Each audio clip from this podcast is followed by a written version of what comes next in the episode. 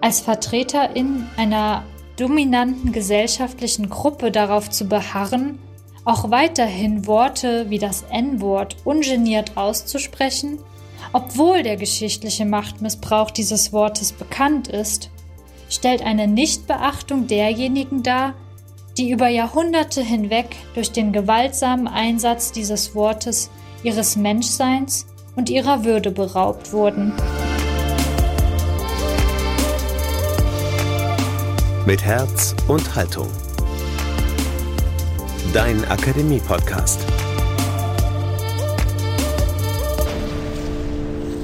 Sind wir alle schon postrassisch?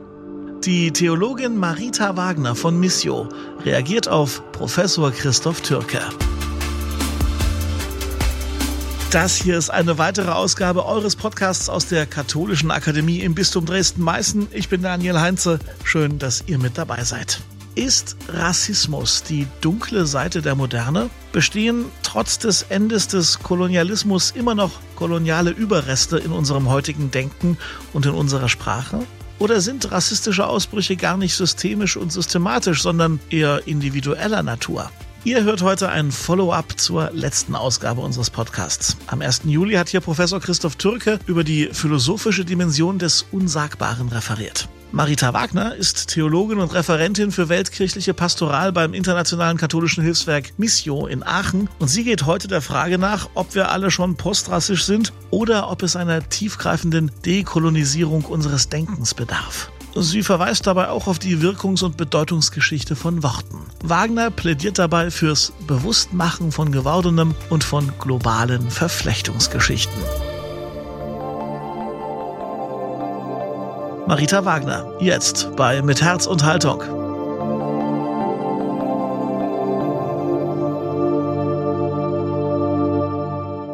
Are we all post-racial yet? Sind wir alle schon postrassisch? Dieser Frage geht der südafrikanische Critical Race Theorist David Theo Goldberg in seinem gleichnamigen Werk nach. Inzwischen lehrt er an der University of California in den USA. Goldberg zeigt in seinem Werk auf, dass Befürworter der sogenannten Postrassizität darauf bestünden, dass das Erbe der rassischen Diskriminierung und Benachteiligung im Laufe der Zeit abgenommen habe. Wenn eine solche Diskriminierung jetzt überhaupt noch existiert, dann gilt sie als anormal und individuelles Ereignis, nicht aber als strukturell oder gesellschaftlich bedingt. Rassistische Ausbrüche werden als gelegentlich betrachtet, nicht als systemisch oder systematisch mit abnehmenden Auswirkungen. David Theo Goldberg argumentiert hingegen, dass das Postrassische lediglich das Nachleben bzw. Überleben der Rasse bedeutet, nicht aber ihren Untergang. Zu beachten ist hierbei allerdings, dass Goldberg von dem englischen Begriff Race spricht, dessen Wortbedeutung nicht deckungsgleich ist mit dem deutschen Begriff Rasse. Der Begriff Rasse wird als biologistische Kategorie verstanden, wohingegen der englische Begriff Race ein soziokulturelles Konzept meint und damit deutlich weiter gefasst ist. VertreterInnen der sogenannten dekolonialen Theorien argumentieren, dass Rassismus neben Sexismus und Klassismus nach wie vor die sogenannte Unterseite beziehungsweise die dunkle Seite der Moderne bilden. Dies bedeutet, dass trotz einem politischen Ende des Kolonialismus immer noch koloniale Spuren und Elemente fortbestehen und untrennbar mit der heutigen Moderne verwoben seien. Kolonialität überlebt also den Kolonialismus. Der dekoloniale Denker Ramon Grossfugel spricht in diesem Zusammenhang auch von der kolonialen Matrix der Macht, um die komplexen vertikalen, horizontalen und sich kreuzenden unsichtbaren Verflechtungen in der Ausgestaltung der modernen globalen Machtstruktur zu unterstreichen, die aus kolonialen Begegnungen gewachsen sind. Das kontinuierliche Absprechen der Komplexität und Ambiguität von Menschen führte zu einer Kolonisierung des Denkens. Wie sich diese gestaltete, zeichnet der vielbeachtete kenianische Literaturwissenschaftler Ngugi wa Thiong'o nach. Zugleich zeigt er die Notwendigkeit auf, sich von der anhaltenden universalen Macht der Kolonialsprachen und des eurozentristischen Denk- und Wertesystems auf das Selbstverständnis afrikanischer Menschen zu befreien.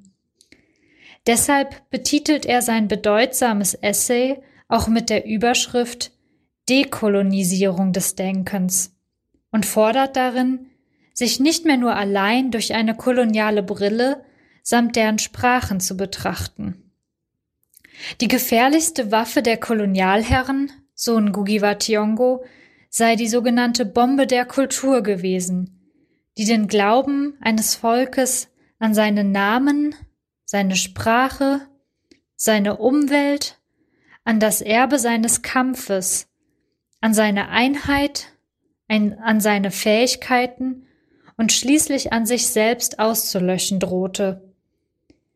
Diese Bombe der westlich-kolonialen Kultur infiltrierte das Denken der Menschen und ließ sie glauben, dass ihre Vergangenheit von Versagen und Minderwertigkeit geprägt war, weshalb es nun an der Zeit sei, sich von der eigenen afrikanischen Kultur zu verabschieden und sich stattdessen der Sprache westlicher Völker unterzuordnen.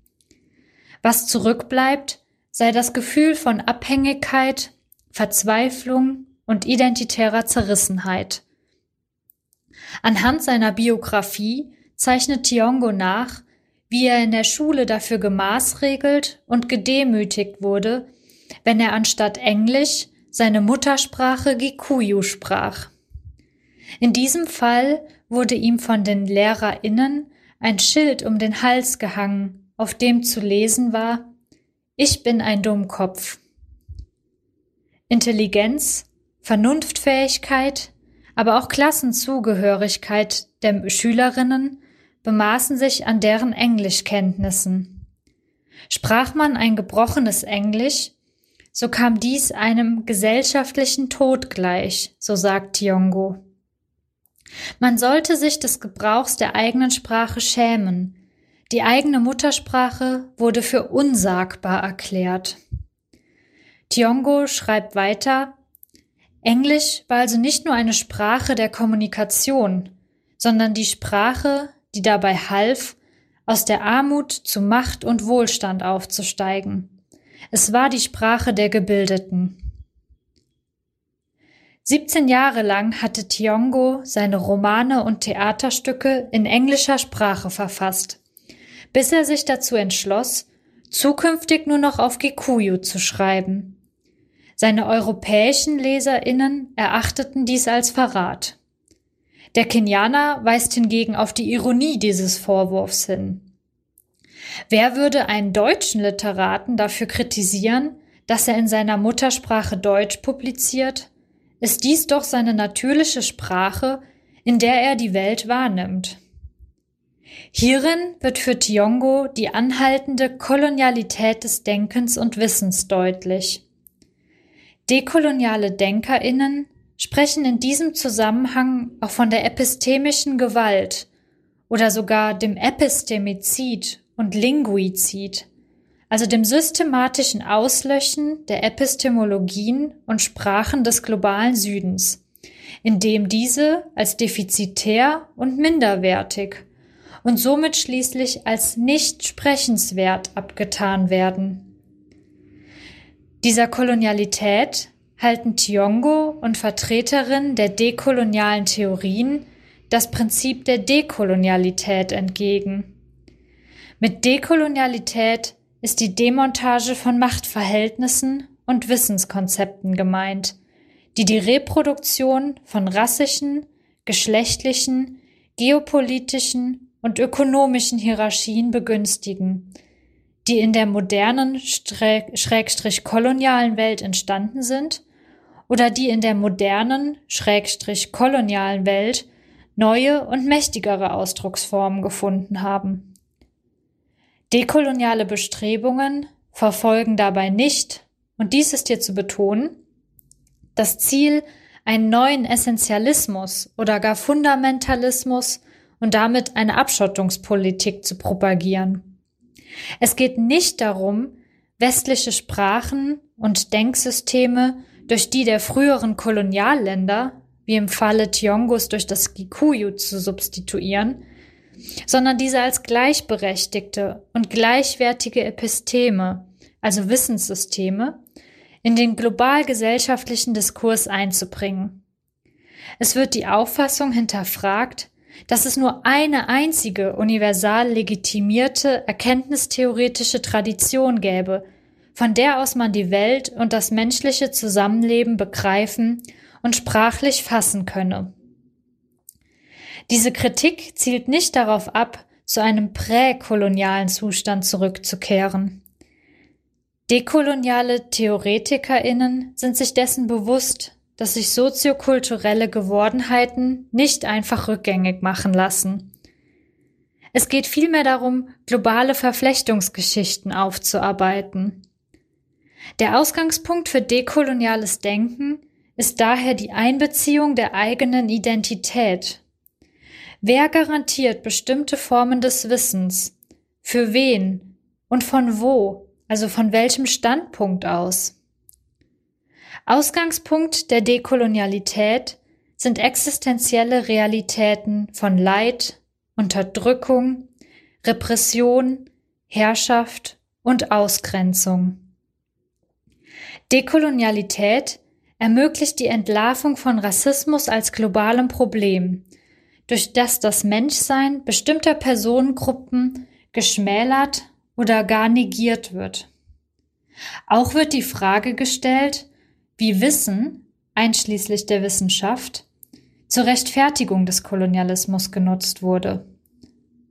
Darüber hinaus akzeptiert Dekolonialität die Tatsache des ontologischen Pluriversalismus als eine Realität, die verschiedene Ökologien des Wissens braucht, um die Gewordenheit der Welt und ihr heutiges Sein zu verstehen.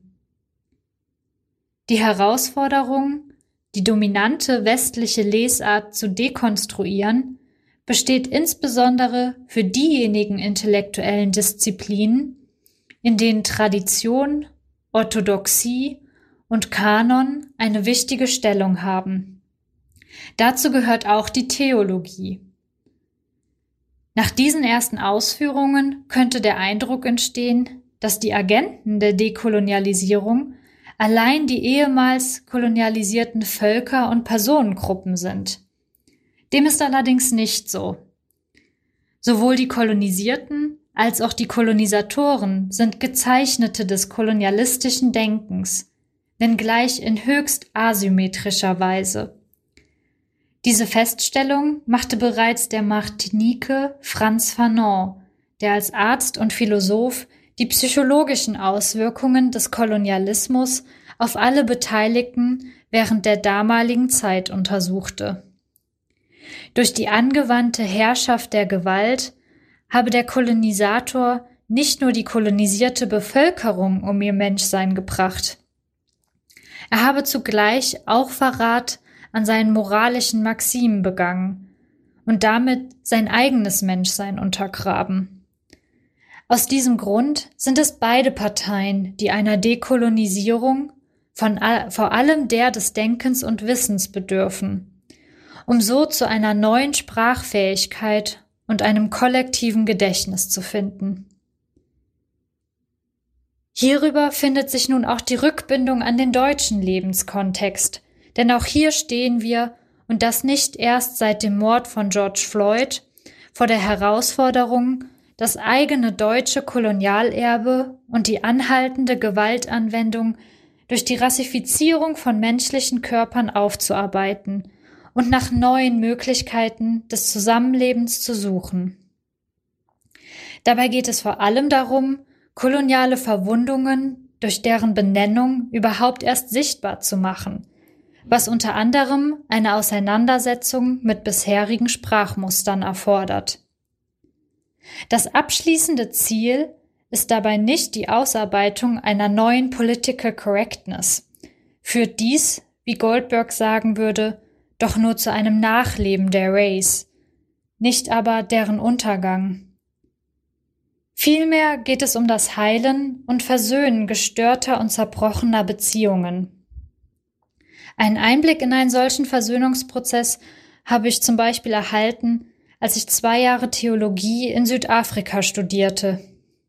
Dabei begleitete ich unter anderem den Jesuit Anthony Egan in seiner pastoralen Arbeit in Johannesburg. Dort setzt er sich als weißer Priester für ein dekoloniales Verständnis von Theologie ein. Auch 27 Jahre nach Beendigung der politischen Apartheid bestehen viele rassistische Vorurteile und Strukturen fort, die die Aufarbeitung der erfahrenen Verletzungen erschweren. Was es brauche, so sagte mir Anthony Egan, sei Barmherzigkeit. Wie ich finde, sehr treffend erklärte er, Mercy is the willingness to enter into someone else's chaos. Barmherzigkeit ist die Bereitschaft, sich in das Chaos eines anderen Menschen hineinzubegeben. Sich auf die Lebenswirklichkeit des vermeintlich anderen einzulassen erfordert, dass ich mich versuche, in sein oder ihr Denken und seine oder ihre kontextuelle Situiertheit hineinzuversetzen und einzufühlen. Dies ist ein hoher Anspruch, und oftmals scheitern wir daran, weil es uns emotional viel abverlangt. Es ist eine emotionale Anstrengung, den Schmerz des anderen, in den ich mitunter verstrickt bin, wahrzunehmen und dabei zugleich den eigenen Schmerz zu durchleben. Als soziale Gemeinschaft, die einem Sprachspiel angehört, diskutieren wir die Bedeutung von Worten miteinander aus, die unsere Erfahrungswelt beschreiben. Wir reiben uns an Worten, diskutieren und streiten über deren Bedeutung. Die Bedeutung von Worten wird diskursiv hergestellt. Sprache ist lebendig. Dabei sind Worte nicht selbst die Wirklichkeit, sondern sie beschreiben diese. Wir ringen oft um die treffenden Worte, um unsere Erfahrungen und Wahrnehmungen zu schildern. Schwarz, Weiß, People of Color, Dominanzkultur, Migrationshintergrund, weiße Zerbrechlichkeit. Allerdings wird nicht allen Menschen das Recht zugesprochen, sich an der Beschreibung der Wirklichkeit zu beteiligen. Es kommt zu einseitigen Narrativen, die aber einen allgemeinen Geltungsanspruch einfordern. Dies führt zu einer Aufspaltung in die privilegierte Gruppe derer, die sich das Vorrecht einräumt, die Welt und ihre Erscheinungsweisen zu benennen und zu interpretieren, und derjenigen Menschen, die kategorisiert und beschrieben, also benannt werden. Die Autorin Kypra Gümüşay spricht daher auch von den Benennenden und den Benannten. Ein bloßes Wort an sich übt zunächst noch keine Gewalt aus. Wird dieses aber als Fremdbezeichnung angewandt, um Menschen in bestimmte soziale Gruppen einzusortieren, zu typisieren und eventuell sogar zu diffamieren, so werden Worte instrumentalisiert und missbraucht. Sprache ist daher nicht unschuldig, sondern mächtig. Die Wirkungs- und Bedeutungsgeschichte von Worten darf deshalb nicht außer Acht gelassen werden. Ein bloßer Verweis auf die etymologische Wurzel reicht nicht aus. Der historische und aktuelle Sprachgebrauch prägt Worte und lastet ihnen an. Und auch wenn Worte nicht die Wirklichkeit darstellen, so können sie diese doch im Sinne eines performativen Akts mit beeinflussen und gegebenenfalls verstetigen. Es braucht deshalb einen sensiblen Umgang mit ihnen. Als Vertreter in einer dominanten gesellschaftlichen Gruppe darauf zu beharren, auch weiterhin Worte wie das N-Wort ungeniert auszusprechen Obwohl der geschichtliche Machtmissbrauch dieses Wortes bekannt ist, stellt eine Nichtbeachtung derjenigen dar, die über Jahrhunderte hinweg durch den gewaltsamen Einsatz dieses Wortes ihres Menschseins und ihrer Würde beraubt wurden. Dahinter steht nicht die Frage, warum man bestimmte Worte nicht mehr sagen darf, sondern eher, warum bestimmte Menschen in der Gesellschaft unterrepräsentiert sind und deren Eigenwahrnehmung oft nicht anerkannt wird. Mit Blick auf rassistische Diskriminierung bedeutet dies, über die Betroffenen zu sprechen, anstatt diese selbst zu Wort kommen zu lassen. Diese Opferrolle kann von den Betroffenen ebenfalls wieder missbraucht werden. Doch mit Blick auf die sogenannte Black Lives Matter Bewegung zeigt sich, dass deren Anliegen keineswegs in der Verneinung bestand, dass All Lives Matter, also der Verneinung, dass alle Leben zählen würden. Stattdessen erfolgte eine klare Absage an die Auffassung, dass Black Lives Don't Matter, also das schwarze Leben nicht zählen in unserer Gesellschaft. Gleichzeitig ist hervorzuheben, dass das Nicht-Aussprechen bzw. verkürzte Wiedergeben rassistisch geprägter Worte oder auch Fremdzuschreibungen, wie eben das besagte N-Wort, keine Langzeitlösung für das gesellschaftliche Sprachspiel darstellen. Dessen sind sich nicht zuletzt auch diejenigen bewusst, die durch eben jene Worte negativ benannt werden. Stattdessen wird durch diese verkürzte Wiedergabe betont, dass Sprache einem gesellschaftlichen Wandel unterliegt, indem wir als Gemeinschaft erkennen, wenn bestimmte Worte unsere Situation nicht mehr angemessen wiederzuspiegeln vermögen und es neue Begriffe braucht, die unsere gewonnenen Erfahrungen und Erkenntnisse auszudrücken vermögen. Dies geschieht, indem sich die zuvor benannten nun in einem emanzipatorischen Akt das gleiche Recht einräumen, sich selbst benennen und damit selbst das Wort ergreifen zu dürfen. Das verkürzte N-Wort symbolisiert folglich, dass eine gesellschaftliche Schieflage erkannt wurde und eine sprachliche Übergangszeit angebrochen ist. Es wird ein offener Raum geschaffen, der die Suche nach neuen Begriffen und damit einhergehend die Dekolonisierung von Sprach- und Denkmustern einleitet. Weil diese Dekolonisierung des Denkens aber noch nicht zu ihrer Vollendung gefunden hat, ist die Zeit noch nicht reif, um von einer postrassischen Gesellschaft sprechen zu können, in der man keine Hautfarben mehr sieht und die faktische Gleichheit aller Menschen Wirklichkeit ist. Dies ist vielmehr eine aktive Utopie, auf die wir hinarbeiten.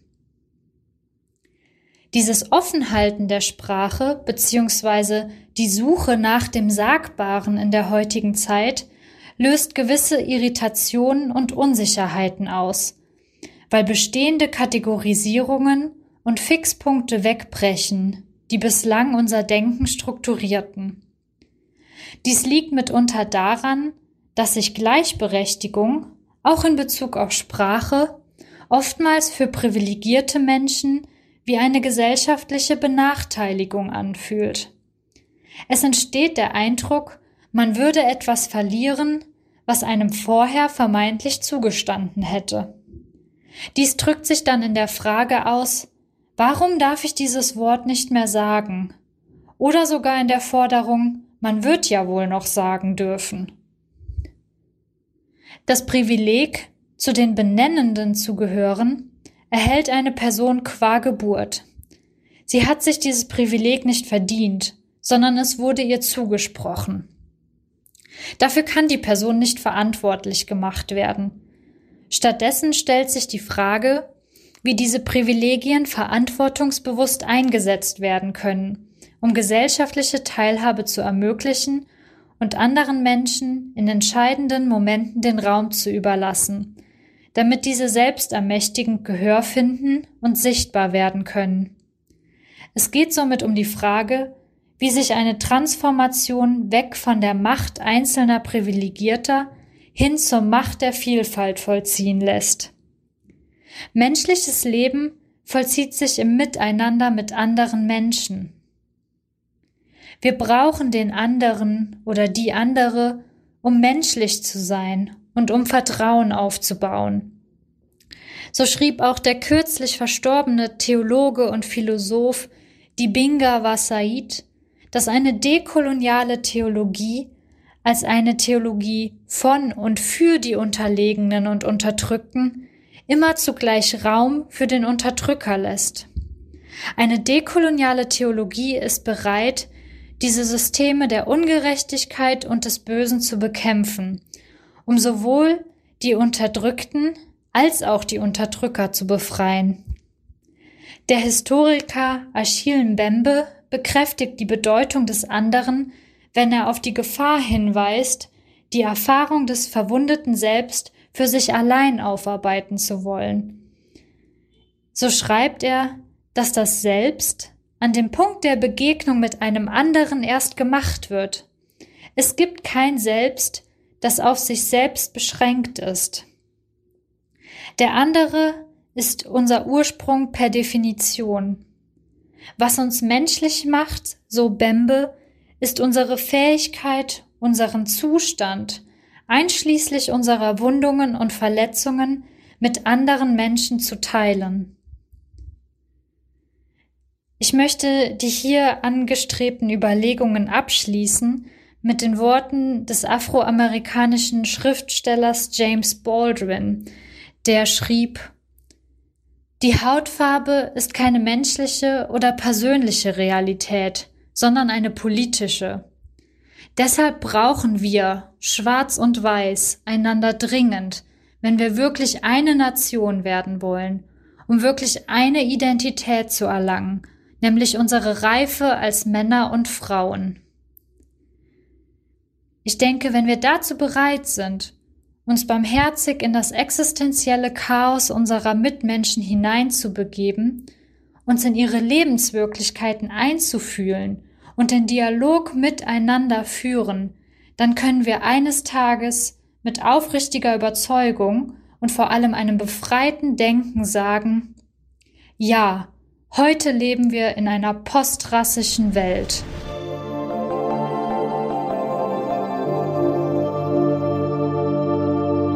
Marita Wagner war das mit ihrer Replik auf die Ausführungen von Christoph Türke aus der letzten Ausgabe. Wir sind jetzt natürlich gespannt, was ist denn eure Meinung?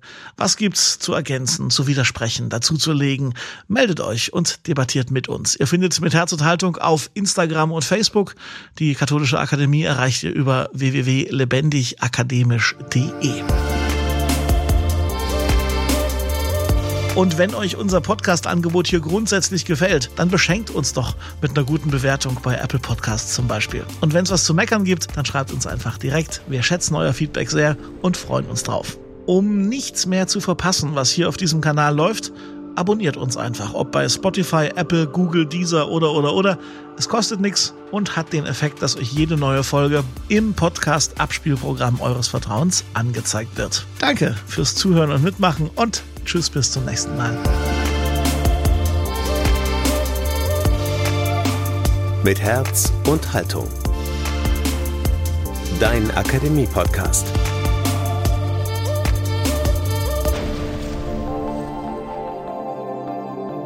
Ein Angebot der Katholischen Akademie im Bistum Dresden-Meißen.